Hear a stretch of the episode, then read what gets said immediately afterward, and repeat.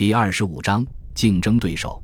这个任务如此大胆，连一向行事不羁的柯维良也有些力不从心。他表示遗憾，他如此渴望为陛下效劳，却力不能及。国王告诉他要对自己有信心，他福星高照，也已经证明了自己是个忠诚的好仆人。若昂二世的王储当时也在场。曼努埃尔面若银盘，是个外表柔弱的年轻人。他长着栗色的头发和绿色的眼睛，丰满的双臂如此修长，双手的手指都垂到了膝部。当时，这位年轻的公爵还差几个星期才满十八岁。他把三位智者画的地图定稿递给两位间谍。国王从用于支付王室地产费用的宝箱里取出一个装有四百枚十字军金币的袋子。连同一封制式上所有国家和地方的国书一并交给他们。临走前，他们跪在地上接受了国王的祝福。携带这么多钱上路，简直就是唯恐没人来抢，弄不好还会因财丧命。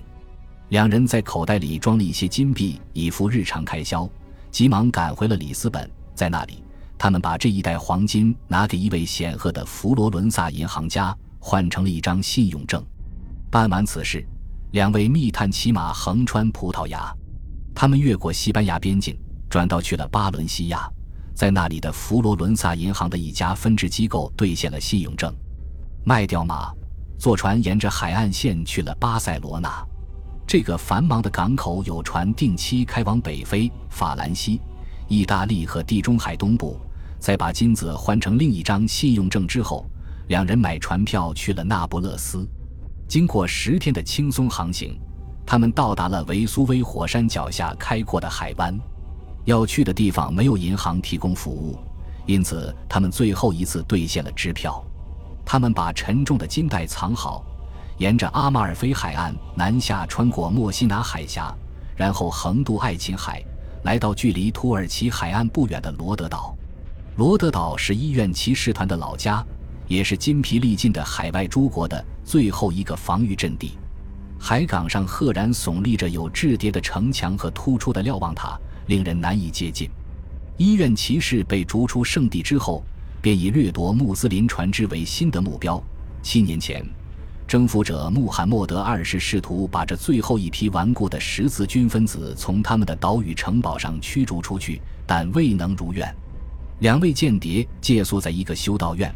开始向两位葡萄牙医院骑士征询意见，骑士们建议他们用金子买一百桶蜂蜜和一套新衣服。他们朝着伊斯兰领土出发，从现在开始，他们要扮作卑微的商人。不过，这么装扮的目的，与其说是针对穆斯林的，不如说是针对意大利商人的，因为前者不太可能会分辨出他们跟其他欧洲人的区别。而后者却戒心十足的要守护自己的利益，免受好事者的干扰。两位间谍从罗德岛向南航行到埃及和古老的亚历山大港，开始履行真正的使命。从这里开始，他们的调查发现将会对瓦斯科达伽马及其航海先驱同伴们至关重要。亚历山大港曾是古典世界最伟大的国际都会，是欧洲、阿拉伯和印度之间的贸易中枢。还是罗马帝国本身的典范，那里闪闪发光的大理石街道两侧排列着四千个宫殿和公共浴室，还有四百座剧院。这曾令阿拉伯征服者们大惊失色。正是因为厌恶这种异教徒的洋洋大观，他们才迁都去了开罗。亚历山大港很快便衰落了，沦为一个小镇。他所在的帝国也外强中干。亚历山大图书馆早已无影无踪。随之而去的还有托勒密王朝的雄伟宫殿。地震夷平了传说中的航标灯，曾经的灯塔高耸，光束一度远达距离地中海海岸三十五英里处。就在七年前，人们刚刚从灯塔废墟上搬走最后一批巨石，以重复利用，去建造一个海港要塞。此时看起来荣光不再。一个富裕的日耳曼骑士马丁鲍姆加藤写道。因为妻子和三个孩子过早离世，他悲痛欲绝。在三十二岁那年，也就是一五零七年，动身前往耶路撒冷朝圣。城墙范围甚广，建筑精良，高大坚固，墙上塔楼众多，但墙内并没有城市，那里除了一大堆石头之外，一无所有。船缓缓驶进海港中浸没水下的岩石之间，船帆照例降下，以对苏丹表示顺从。船刚停下，便有官员上来检查乘客和船员。商人们经常会把货物藏在最奇怪的地方，企图逃避税负。一个旅行者吹牛说，曾有一群基督徒把带来的大部分货物藏在猪肉里，他们最厌恶这东西了。即便遭到了严重损毁，亚历山大港仍然进行着香料、丝绸和奴隶的贸易，并且随着君士坦丁堡的陷落，它开始重新恢复世界级贸易中心的地位。这是个混乱的港口城市。能听到很多种语言。曾经通往灯塔的宽大石堤的一侧排列着很多意大利人的仓库，里面堆满了等待运往欧洲的东方货物；另一侧是穆斯林为自己保留的一处避风港。这两群人时有激烈的冲突，但既然双方的一致目标是牟利，通常也只是不安地对峙着。两位间谍穿过嘈杂的街道，找到了隐蔽性很好的寓所。他们的伪装倒是没有被识破，但他们发现，在亚历山大港恶臭的环境里，疾病跟货物一样横行无碍。他们染上了尼罗热，辗转难眠，大汗淋漓。苏丹的代表放弃了对他们的治疗，认为他们必死无疑，还征用了他们带来的蜂蜜。这东西在北非很抢手。他们康复后，那位代表已经卖光了那些蜂蜜。他们索回能拿到手的钱，迅速离开了城市。乡下地势低洼，一片荒芜，零星分布着椰枣树丛。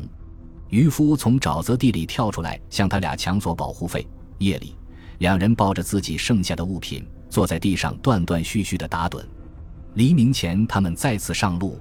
狂风移动沙丘，挡住了前行的道路。最后，他们总算看到尼罗河源头的罗塞塔尖塔。便雇了一条挂着大三角帆的窄窄的小船，溯流而上。一路上，他们用以消磨时光的是辨认潜伏在甘蔗林中的鳄鱼和废弃在岸边的神秘石碑，或是观看埃及男男女女脱下蓝色的长衫，把衣服缠在头上，以惊人的速度游泳过河。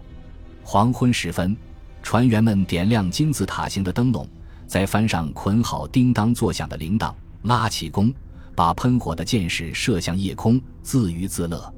快到开罗时，他们看到沙漠中耸立的真正的金字塔，像巨人雕刻的山峦。就算在那时，也没有哪个旅客会来开罗不参观金字塔就走。十六世纪，一个名叫约翰·桑德森的英国人在埃及搜寻木乃伊，除了几具完整的尸体之外，他还带回六百磅破损的木乃伊卖给伦敦的药店。还带回了一只小手送给他的兄弟罗彻斯特副主教。他在两个日耳曼朋友的陪同下，爬上胡夫金字塔的国王墓室，钻进无盖的石棺，躺在里面闹着玩。没过多久，一个名叫彼得罗德拉瓦莱的意大利旅行家登上金字塔塔顶，把自己和情人的名字刻在石头上。和每一个外国人一样，他也彻底被声称能破译象形文字的导游骗了。这样的骗术传统可以追溯到古代，开罗阿拉伯语为 Al-Kahira，一其胜利的给欧洲人带来的震惊程度，甚至超过了它古代的前身。城市相当宏伟，他们言之凿凿地坚称城里有二四零零零座清真寺。马丁鲍姆加藤记述道：“我也不知是真是假。很多清真寺都有图书馆、学校和医院。医院不但提供免费诊疗。”还有音乐家们演奏音乐抚慰病患，所有的清真寺都用白石建成，在强光之下令人目眩，几乎让复杂的植物雕刻以及墙面上布满的书法铭文为之失色。有一些建造清真寺的材料就来自金字塔。鲍姆加藤说，夜幕降临后，在点燃的火把和油灯的照耀下，尖塔上的宣礼人不分昼夜，总是在特定的时刻发出一种奇怪。而粗野的响亮声音。日耳曼报信人也说，城里有一万个厨子，他们中的大多数人看起来都是在覆盖着灯芯草的橡木迷宫里完成工作的。他们用头顶着罐子，边走边给菜里加调味品。他还补充了一个惊人的统计信息，只不过这一条就没那么引人注目了。开罗大街上无家可归者的人数超过了威尼斯的居民人数。开罗发展成伊斯兰世界最繁忙、最先进的城市。土耳其人、阿拉伯人、非洲人和印度人汇聚于此。意大利商人有自己的聚居地，希腊人、埃塞俄比亚人和努比亚人也一样。埃及本地的基督教徒科普特人在古老的教堂里做礼拜，数千犹太人也聚集在犹太教会堂里。穆斯林统治者在色彩斑斓的地毯上举办宴会，大吃大喝，而他们为数众多的妻子们等在楼上的房间里，沐浴在丝绸、香膏和香水之中，透过格子屏风偷看街上的世俗生活。史学家伊本·赫勒敦对这座他心爱的城市赞不绝口，他写道。开罗是世界都会、宇宙花园，各国国民荟萃、人群稠密之地，伊斯兰的圣坛，权力的宝座。他狂热地写道：“我们在梦中所见往往会超越现实，但人们有关开罗的所有梦想都远远不及现实。”感谢您的收听，喜欢别忘了订阅加关注，主页有更多精彩内容。